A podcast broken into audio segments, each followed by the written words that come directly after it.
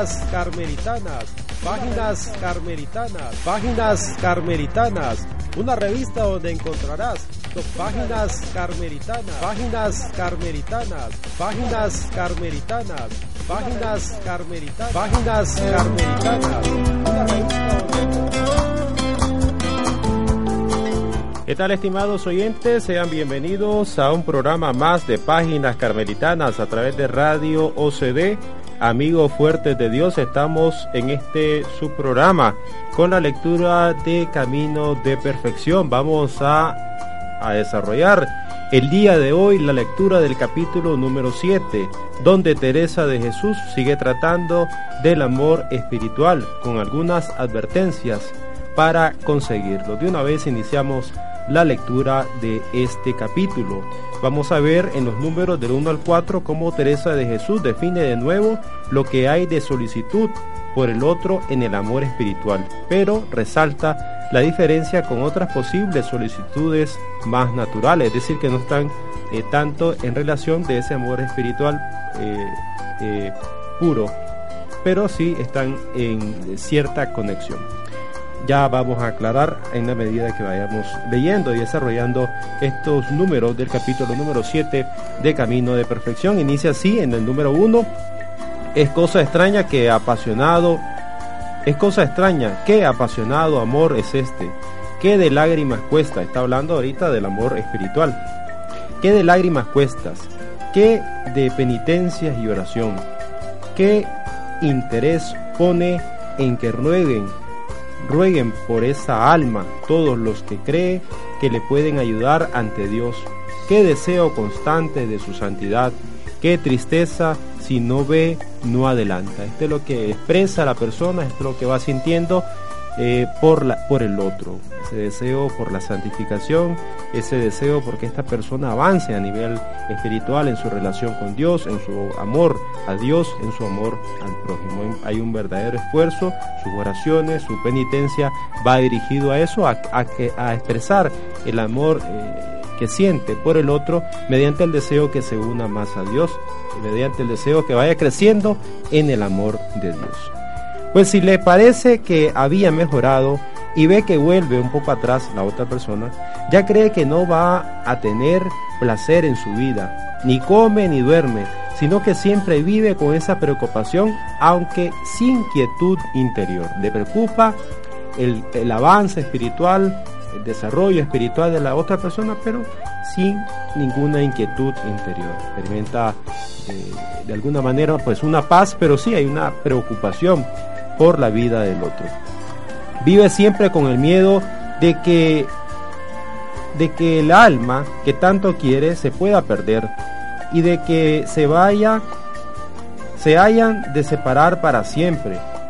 No le importa la muerte de acá, lo que no quiere es asirse a algo que es un soplo. Se le puede escapar de las manos sin poderlo retener. Es este, como he dicho, amor sin ningún interés propio. Todo lo que desea y quiere es ver rica aquella alma de bienes del cielo. En fin, es amor que se va asemejando al que nos tuvo Cristo. Este merece el nombre de amor, no esos amorcitos desordenados y falsos del mundo de los cuales Dios nos libre, que dirá ella que le han robado el nombre al amor. Entonces el verdadero amor se expresa por ese deseo que la persona vaya creciendo, como decía anteriormente, en ese amor a Dios y pues viva una, una vida plena de encuentro con Dios eh, que suscite también un encuentro eh, definitivo después de su muerte cara a cara, eh, encontrarse cara a cara con Dios y pues no está pensando tanto en la amistad que va teniendo en, en el hoy y pues este que no importa cómo sea ese tipo de amistad y no le importa cómo sea ese tipo eh, de relación que tienen ellos dos, este, si, la, si uno pues se siente bien con el otro y no me está importando el crecimiento espiritual y la relación que va teniendo con la otra persona, estoy pensando en mí mismo. Entonces un amor sin ningún interés propio, dice Teresa de Jesús, todo lo que desea y quiere es ver rica aquella alma de bienes del cielo y es por eso que, que estos amigos de verdad, eh, nos va a decir más adelante Teresa de Jesús, pues se dicen sus verdades siempre, eh, con el objetivo de ayudar al otro a alcanzar la perfección. ahora nos va a hablar en el número 2 del amor sensual, que es todo lo contrario a este tipo de amor. Del amor sensual que es un infierno, no quiero cansarme hablar mal de él, pues no se puede encarecer el menor de los males que causa. Este no hay ni que nombrarlo. Hermanas, ni pensar siquiera que existe del mundo, ni de broma ni de veras hay que oír hablar de él, ni consentir de que delante de vosotras se trate ni se cometan semejantes amoríos. Para nada es bueno y podría dañarnos solo oírlo. Yo tan solo hablo de estos amores lícitos que nos tenemos unas a otras o entre familiares y amigos. Lo que queremos es que no se nos mueran si les duele. Si les duele la cabeza, parece que nos duele el alma. No podemos verle sufrir y así en todo. Hace referencia pues a este tipo de amores lícitos, pero que de fondo la persona pues no vive en libertad. Le duele la cabeza, pues te duele, pareciera que te está doliendo el alma cuando la otra persona pues está, atravesando eh, alguna dificultad, eh, pero no hay libertad en la persona. Está hablando de ese tipo de amores que, que vamos sintiendo por el otro, pero este, no son adecuados, pero son de alguna manera pues lícitos. No son perfectos, pero sí son soportables. Y anteriormente ha señalado de aquellos amores eh, totalmente este, descabezados que no quisieran ni hablar, ni que se supiera de ellos, ni siquiera mencionarlos, porque espera a ellos que en esa línea pues no vayamos cada uno de nosotros. Habla del amor eh, en el número 3, el amor espiritual, no es así aunque por la fragilidad natural espontáneamente se sienta ver sufrir a los amados, a los, a los que amamos, cuando la razón comprende que aquel sufrimiento es bueno para aquella alma, porque si lo soporta bien, la enriquece más en la virtud.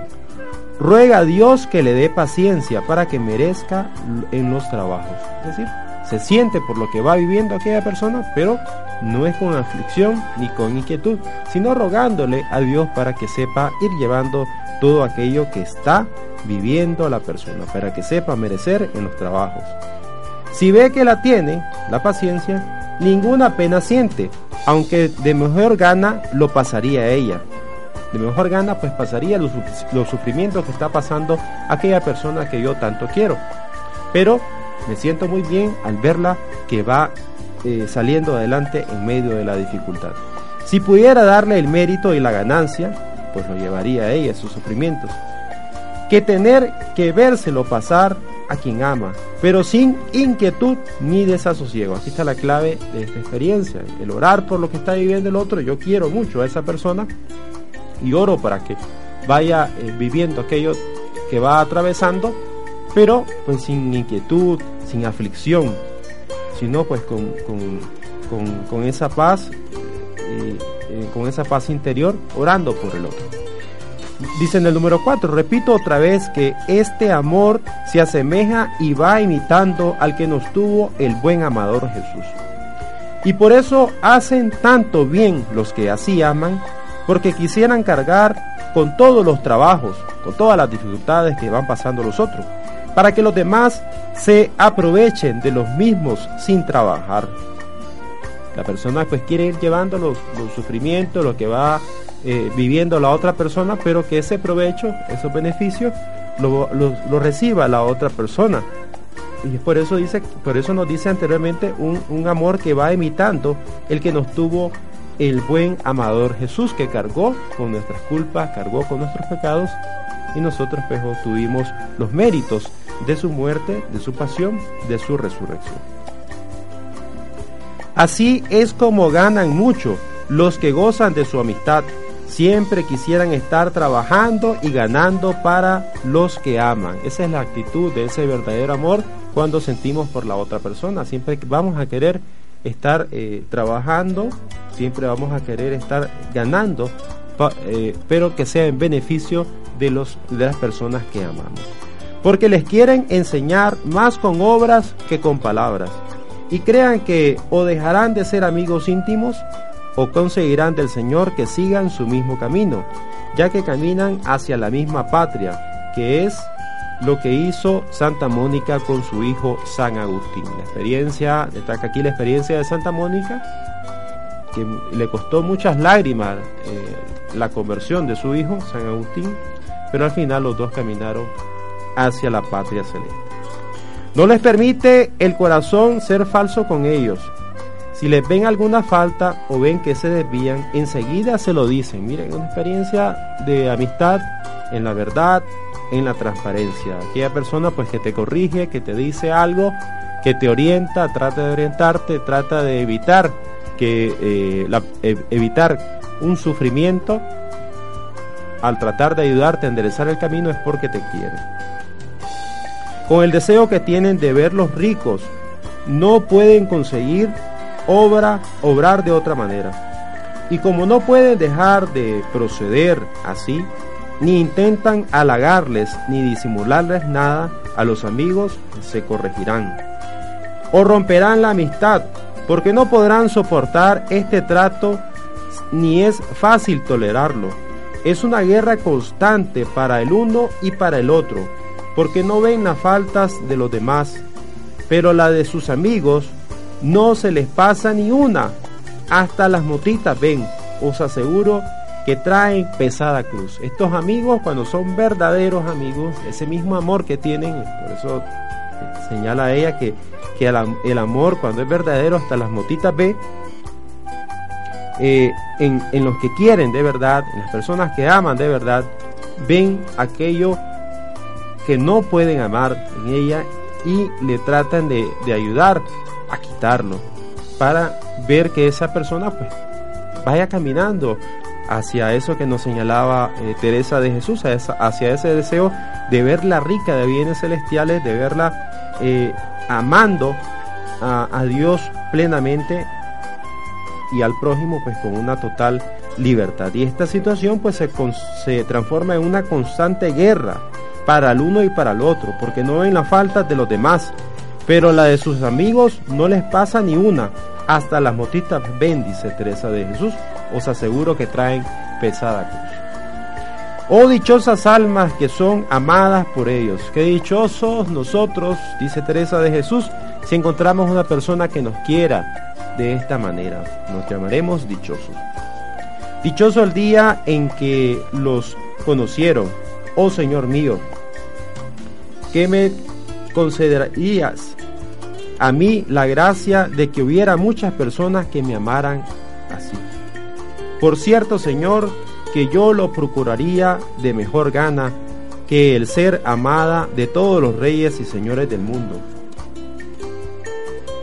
Y con razón, pues estas almas nos conducen por todos los caminos que pueden, a que lleguemos a ser tales que señoreemos el mismo mundo y que nos estén sometidas todas las cosas de Él. Cuando conozcáis a alguna persona así, hermanas, que la Madre busque por todos los medios que trate con vosotras. Quered cuanto quisierais a esta persona. Pocas hay, pero el Señor hace que sean conocidas. Cuando hay algún santo, os dirán que no es necesario tratar con ellos, que basta con tener a Dios. Buen medio es para conseguir tener a Dios, tratar con amigos, con sus amigos. Siempre se saca de su conversación gran ganancia.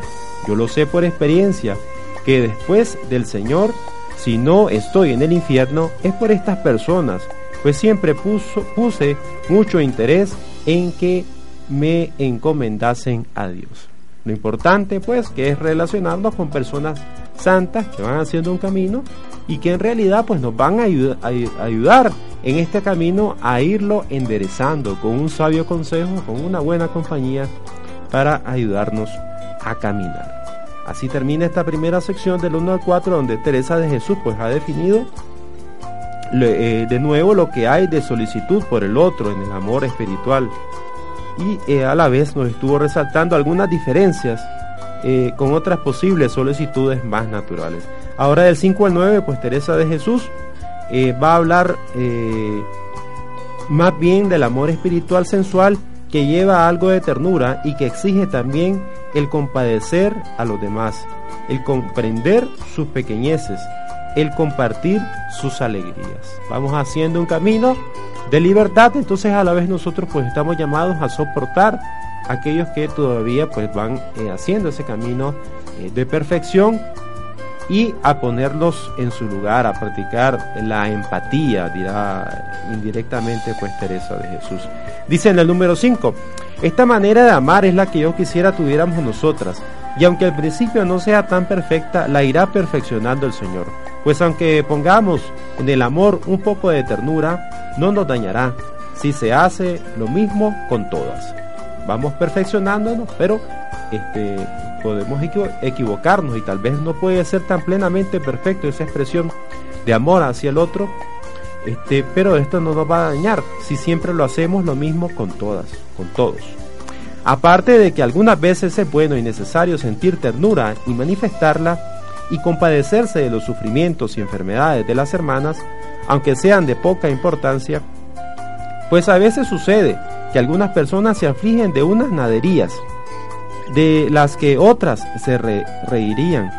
Y de esto no se extrañen, pues tal vez el demonio ha usado su poder con más fuerza en aquel caso que en el vuestro. Muchas veces nos puede parecer algo tonto lo que puede la, otra persona pues está sintiendo o sufriendo, eh, pero pues tenemos que tratar de ponernos en el lugar del otro porque no sabemos cómo lo está llevando, ni sabemos cuánto le puedas hacer sufrir aquello que para nosotros tal vez no significó nada cuando lo estuvimos viviendo. Si tú tienes otro temperamento, no dejes por eso de compadecerte, pues a lo mejor el Señor no nos ha hecho sensibles a esas penas y quiere que sintamos muchas otras que serán insignificantes para la otra persona. Así que en estas cosas no juzguemos por lo que a nosotros nos ocurre, ni consideremos como normal la disposición nuestra cuando el Señor, sin esfuerzo nuestro, nos, nos ha hecho fuertes, sino acordémonos de cuando éramos débiles.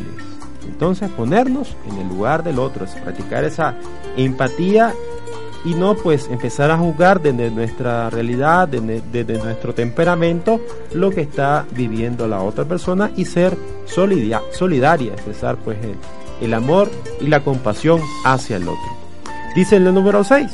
Mirad que es muy importante este aviso para sabernos compadecer de los trabajos de los prójimos, por pequeños que sean, sobre todo las personas fuertes de que he hablado, pues a estas como desean los trabajos, todo les parece poco.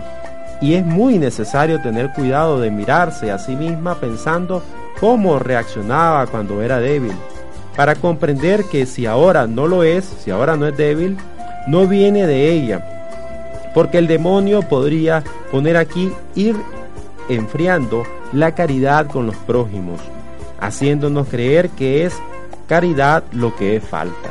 Vamos a poder creer nosotros que es caridad, pues como querer poner al, otro en su lugar diciéndole que no es nada lo que está viviendo, cuando al final es una falta de caridad por no ponernos en el lugar del otro. Muchas veces pues nos sentimos ya fuertes y de repente nos olvidamos cuando éramos débiles, cuando vivíamos estas situaciones. Hay que estar atentas en todo y es necesario andar despiertas, porque el demonio no duerme y a los que aspiran a la santidad los tienta más y con tentaciones más solapadas, porque no se atreve a más y el daño que causa solo se descubre cuando ya está hecho. En fin, no siempre es necesario, no, en fin, que siempre es necesario velar y orar, pues no hay mejor remedio que descubrir las estrategias ocultas del demonio para obligarse a que dé señal suya que la oración. No hay mejor eh, remedio para descubrir estas estrategias, estas situaciones tan menudas que pueden ir aconteciendo en la vida espiritual que la oración, donde nosotros pues vamos haciendo esa experiencia de Dios que nos va iluminando nuestro camino. Dice en el número 7, procurar también estar alegres con los hermanos, con las hermanas, cuando por necesidad tienen recreación en el tiempo establecido, aunque no tengáis ganas que si vais con atención, todo se convierte en amor perfecto. Así es muy bueno que las unas se apiaden de las necesidades de las otras, pero tengan cuidado de que no falte la discreción en cosas que vayan contra la obediencia. Estar en función del otro, si el otro pues quiere recrearse, quiere divertirse con, haciendo una actividad pues que no es de mi no es de mi agrado pues hacerlo por el otro para que el otro pues se, divierta, eh, se sienta contento realizando esta actividad. Y aunque le parezca áspero lo que la madre eh, lo que mande la priora, no lo manifieste, ni le dé, ni lo dé a entender a nadie, excepto a la misma priora, con humildad, pues en esto se puede hacer mucho daño. Por otra parte, entonces, cuando la persona siente, se siente incómoda con lo que señala eh, la superiora eh, de la casa, pues no lo manifieste, no lo haga público delante de otros, sino que pues esa inquietud, esa situación incómoda que le surge en su interior, pues eh, comunicárselo mejor directamente a la misma priora para no hacer daño dentro de la comunidad. Saber discernir cuáles son los problemas de las hermanas que necesitan comprensión y piedad. Sepan sufrir siempre las faltas que vean en las hermanas. Y en esto se demuestra y se ejercita el amor, en saberlas soportar y en no escandalizarse de ellas. Pues lo mismo tendrán que hacer con las vuestras, que deben de ser más de las que vosotras conocéis. Sabed discernir cuáles eh, y, de, y debéis encomendarlas mucho a Dios y procurar practicar con perfección la virtud contraria de la falta que habéis visto cometer a la hermana. Hay que esforzarse en esto para enseñar a la otra con las obras, lo que no entendería ni aprovecharía con las palabras y castigos, porque cuando resplandece la práctica de las virtudes, se contagia el ejemplo. Esto es un buen consejo, no lo olvidéis. Así que cuando miremos una falta en la otra persona, dice Teresa de Jesús, pues tratemos de practicar la virtud contraria. Tratemos con nuestros actos pues de cubrir eh, la situación que puede estar este, viviendo el otro o haciendo este, eh, eh, practicando con perfección, dice ella, la virtud contraria de la falta que hemos visto cometer en la otra persona, ya que vamos a, ayudarle a ella con el ejemplo más que con muchas palabras y castigos. Así que con el testimonio, con la práctica de las virtudes, se va a, ir contagiando con esa práctica del ejemplo.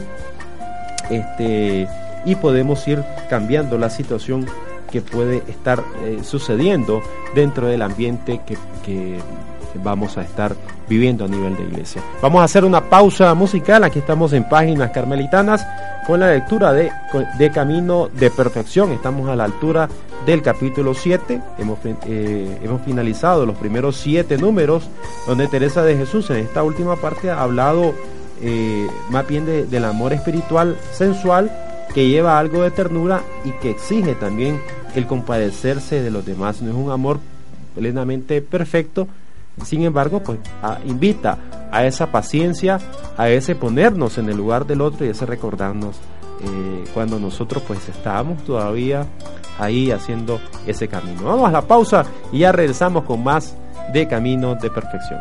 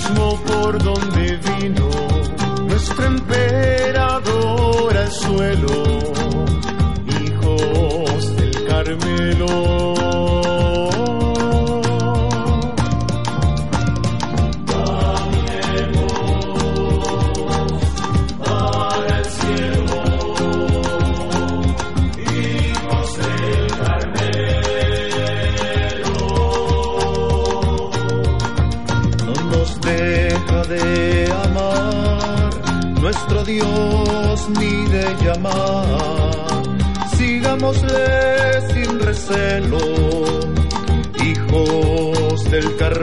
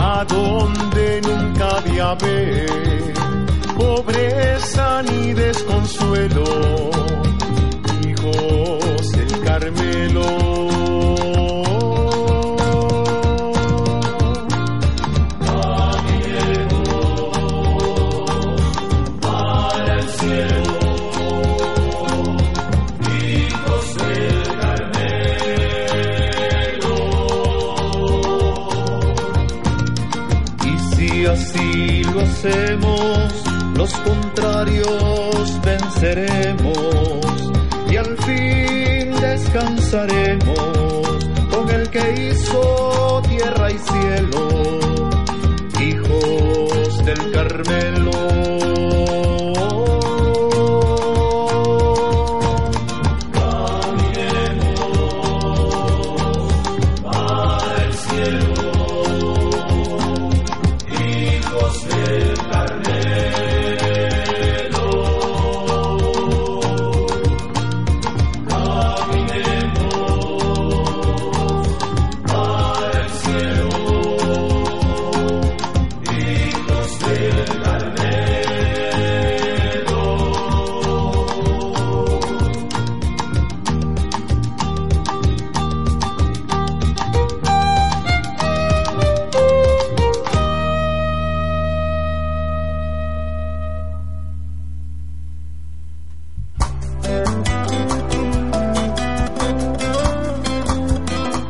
Estamos de regreso en Camino de Perfección con la lectura del capítulo número 7. Vamos a ver el número 8, donde Teresa de Jesús eh, hace una interpelación directa a las monjas para que no se dejen de llevar de sensiblerías y sean fuertes. Dice así el número 8, oh, qué buen y verdadero amador será. Oh, buen, oh, qué buen Qué bueno y verdadero amor será el de la hermana que puede servir a todas, olvidándose de su provecho por el de las otras, y cómo progresará mucho en todas las virtudes, y observará con gran perfección su regla. Mejor amistad, amistad será esta, que todas las expresiones de ternura que se puedan decir, tales como mi vida, mi alma, mi bien y otras frases semejantes, que unas dicen unas a otras y que en esta casa no se usan ni se han de usar.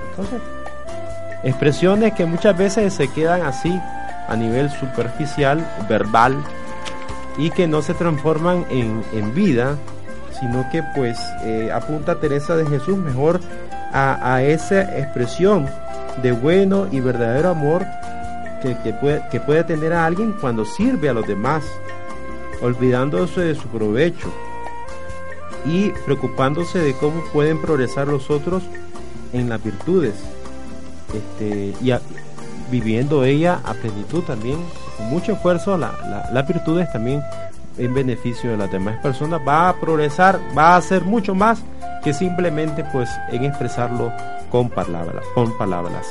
Estas palabras regaladas guárdenselas para su esposo, pues han de estar tanto tiempo con él y tan a solas que las van a necesitar todas y que su majestad las tolera y si se usan mucho en el trato humano no enternecen tanto como tanto con el Señor. Dice finalmente en el número 10 y 11, hace una llamada de atención seria, en especial a las prioras, para remediar toda posible falta de amor o de concordia. Dice en el número 9. Eh, es también muy buena prueba de amor procurar quitarles trabajo y cargar con él en las tareas de la casa y también alegrarse y alabar mucho al Señor por verlas crecidas en las virtudes. Todas estas cosas, además del gran bien que traen consigo, ayudan mucho a la paz y unidad de unas con otras, como ahora lo experimentamos por la bondad de Dios. Quiera su majestad que las cosas sigan siempre así en adelante. Porque sería terrible lo contrario y muy duro de sufrir, pocas y mal avenidas, no lo permita Dios. En el número 10, si por casualidad, espontáneamente se dice alguna palabra mortificante, ponga remedio enseguida y haga mucha oración. Y si alguna guarda el resentimiento, o se hacen partidos, o se tiene deseo de ser más, o se mete el orgullo de por medio, y parece que se me hiela la sangre solo de escribirlo, pensando que en el futuro todo esto pueda ocurrir, porque veo que este es el principal mal de los monasterios, dense, dense por perdidas, piense y crean que han echado a su esposo de casa y que le obligan a buscar otra posada, pues le echan de su propia casa. Clamen a su majestad, busquen remedio, porque si no le ponen, si no lo, lo ponen, confesar y comulgar tan frecuentemente teman si hay algún Judas. Dice en el número 11, tenga mucho cuidado la priora, por amor de Dios, de no permitir este desorden, y atajando mucho el mal a los principios, que de esto depende que se extienda el mal, a su curación. Y cuando sepa quién es el que causa el alboroto, procuren que se vaya a otro monasterio. Que Dios les dará medios para que se puedan dotar. Echen fuera esta epidemia, corten las ramas como puedan, y si esto no fuera suficiente, estirpen de raíz. Y si esto no lo pueden conseguir, no permitan que salga de su cárcel, hablando, haciendo referencia a la cárcel conventual. Lo que hubiera sembrado, la que hubiera sembrado esta cizaña, pues es preferible esto a que contagie a todas su incurable pestilencia, o que es gran mal, Dios nos libre de, de vivir en monasterio donde entra. Más prefiero yo que entre en este un fuego que nos abrace a todas. Como en otro lugar creo que escribiré algo más sobre este tema, por ser tan importante no me extiendo más aquí, solo digo lo que deseo, más que se quieran y se amen tiernamente y con afecto, aunque el amor no sea perfecto, siempre que sea con todas, antes que haya un punto de discordia. No lo permita el Señor, por quien su majestad es. Amén. Bueno, palabras bastante fuertes que señala Teresa de Jesús para tratar de evitar que se extiendan estas situaciones que afectan a la comunidad eh, estas situaciones de resentimientos, de ir creando bandos entre un grupo tan pequeño de, 13, 21 monjas, comunidades pequeñas, entendamos el, el contexto eh, de que vive en clausura, pues estas situaciones se vuelven al final un infierno. Entonces da una serie de orientaciones y medidas que se vayan tomando para tratar de evitar y eh, reprender y de eliminar, eliminar estas situaciones que eh, luego van a, causar eh, muchos dolores de cabeza, van a hacer incluso colapsar la vivencia comunitaria dentro de, de, el convento. Al final señala algo muy interesante. Dice, este, solo digo que deseo más que se quieran y que se amen tiernamente y con afecto, aunque el amor no sea perfecto, siempre que sea con todas. Pues que se exprese lo que vamos sintiendo con los demás, aunque no sea perfecto, pero que sea eh, con, la muy con la mejor intención, este, pero que se vaya expresando a todas, que no sean amores particulares. Ahí es parte de, de la clave que Teresa de Jesús nos da. Antes que haya un punto de discordia. Prefiere eso a que sea una expresión de amor imperfecto siempre que sea con los demás, a que haya un punto de discordia, es decir, experiencias de, amor que van causando división, eh, que van causando, este, sembrando la cizaña dentro de la comunidad, este, que van creando bandos, ese deseo de ser más que los otros, ese deseo de, orgullo, esa honra que le llamará Teresa de Jesús, esos deseos de honra que al final van destruyendo la vida de la comunidad. No lo permite el Señor por quien su majestad es. Amén. Y así finaliza este capítulo número 7 donde Teresa de Jesús cierra la explicación de la primera virtud del amor unas con otras, del amor unos con otros, cómo se va expresando y desarrollando. Luego en el próximo programa pues vamos a ver eh, ya el capítulo número 8 donde inicia a desarrollar Teresa de Jesús la segunda virtud, el deshacimiento de todo lo creado. Pero antes de eso, que iniciemos el próximo programa, vamos a, dar algunas pinceladas, a sacar algún tipo de extracto de lo que Teresa de Jesús nos ha dejado eh, en la primera virtud que empezó a desarrollar en el capítulo número 4 sobre el amor unas con otras. Gracias por haber estado con nosotros, gracias por su compañía, gracias por sus oraciones, eh, que el Señor le bendiga ahora y siempre.